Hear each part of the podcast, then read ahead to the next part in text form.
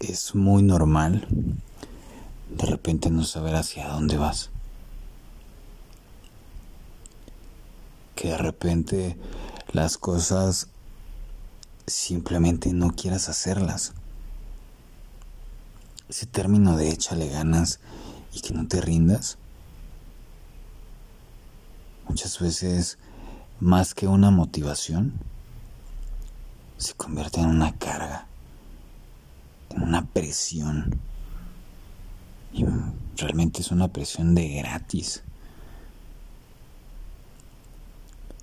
Es normal de repente no tener la energía para siquiera levantarte. Que nos levantamos y al final lo hacemos. Bueno, eso es, es un mensaje que le das a tu mente y que, y que muchas veces por obligación lo tenemos que hacer. Para el momento en que normalicemos esto y que digamos, yo también tengo derecho a soltar, a no estar cargando situaciones, a de repente tirarte a la hamaca y decir, carajo, ahorita no estoy en un buen momento para hacer cosas. De repente tu cuerpo te dice, ¿y si descansamos?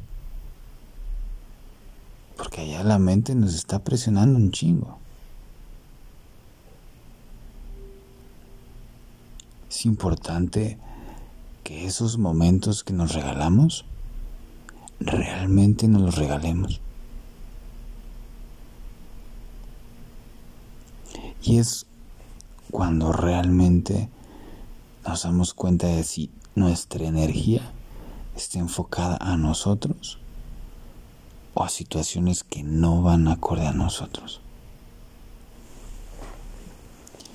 Por eso, después de una sesión plasmática que ya tenía mucho tiempo que no tenía, en la cual pues eh, mi objetivo es plasmar situaciones y, y, y ideas y temas relacionados con lo que esté viviendo la persona para poder generar nuevas ideas o nuevos proyectos. Estas sesiones son muy interesantes y surgen temas como, como los de hoy. Lo que quiero platicarte en este episodio.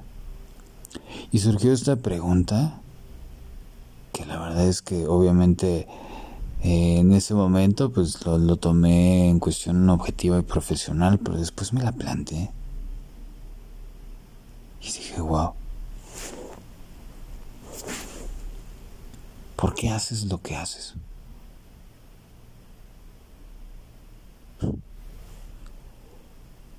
Sí, ¿por qué te dedicas a lo que te dedicas?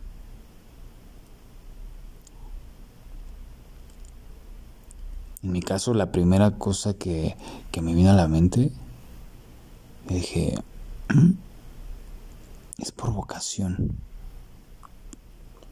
Pero si le rascamos un poquito, posiblemente salen muchos personajes a la luz. ¿Por qué te dedicas a lo que te dedicas? ¿Lo haces por por convicción propia o posiblemente lo haces por quedar bien con alguien. Cuando de repente nos confrontamos con este tipo de preguntas, así como la pregunta de ¿quién soy yo para mí? Esto es, yo creo que voy a empezar a adoptarla. Y es ¿por qué haces lo que haces?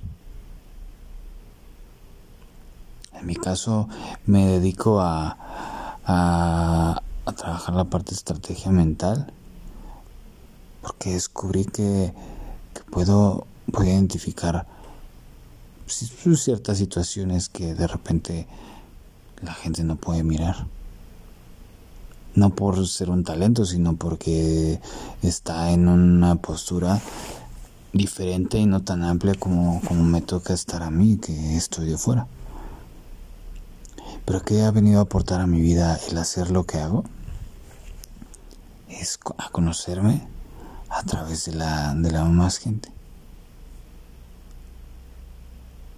Y mucho tiempo dije, no, es que tengo la sensación de que moriré joven.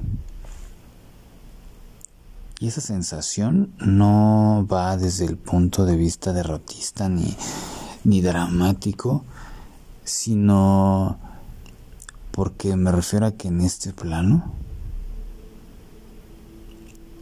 tengo algunos temas que aprender que he ido identificando poco a poco y algunos obviamente me faltan. Pero me doy cuenta que cada vez estoy más abierto y más consciente por preguntas como esta.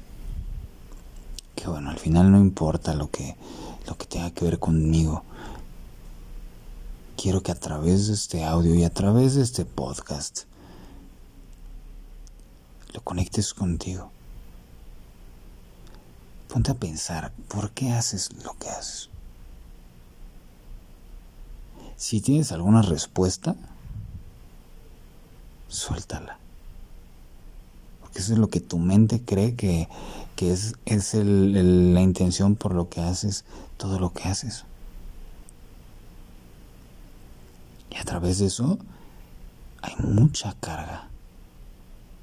Lo hago porque, me, eh, no sé, puede ser un ejemplo. Trabajo en X empresa porque tengo que llevar el sustento a mi casa. Trabajo en X cosa porque no hay, no hay otra oportunidad de trabajo. Y empiezas a, a rascarle un poquito y un poquito y te das cuenta de, de que todo lo que haces si no te nutre primero o si no encuentras de alguna manera, no, ponle que no, no para tu mente una razón por lo cual haces lo que haces, sino que en el momento encuentras un sentido. Si no hay ese, esa luz, lo mejor es no hacer lo que haces. Por eso mencionaba en el principio, es normal no querer hacer cosas. Y en el momento en que lo normalizamos, nos daremos cuenta de que a lo mejor si le rascamos, hacer lo que hacemos, no lo hacemos para nosotros. Lo hacemos, para agradar o para quedar bien con alguien o con alguna idea que nuestra mente nos, nos estuvo metiendo todo el tiempo creyendo que a lo mejor haciendo lo que hacemos podemos tener el reconocimiento de los demás o el propio. Me recuerda a mi primera experiencia laboral en donde los primeros cinco años, de cinco a siete años, prácticamente fueron haciendo actividades que ni siquiera eran por mí, era para agradar a alguien más. La parte, para los que me conocen, la parte de ingeniería no es lo mío. No fluyo, no, nunca fluí. Pero hacer lo que hacía me generaba ciertos, mm, cierta paga emocional, muy poca en cuestión económica. Y en mi caso, terminé explotando. Primero implotando y después explotando. En el momento en que descubrí que lo que tenía que hacer era soltar esa expectativa de que hacer lo que hacía me iba a hacer alguien en la vida, me liberé. Y ojo, yo lo ahorita lo estoy poniendo en el sentido de profesional. Enfócalo a cualquier actividad en tu vida. ¿Por qué haces lo que haces en cuestión de meditar, regar las plantas? Si realmente quieres eh, atosigar a tu mente con algo que a lo mejor puede llegar a tener un objetivo, que sea ese. Y que no sea pensando estupideces del futuro. Aquí son preguntas O también estupidez del pasado. Aquí son preguntas en el presente. ¿Por qué haces lo que haces? Si logras tener una respuesta concreta, analizar un poco y suéltala.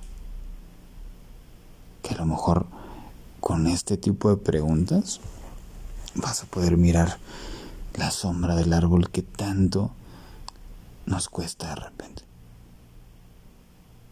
Su que fluye.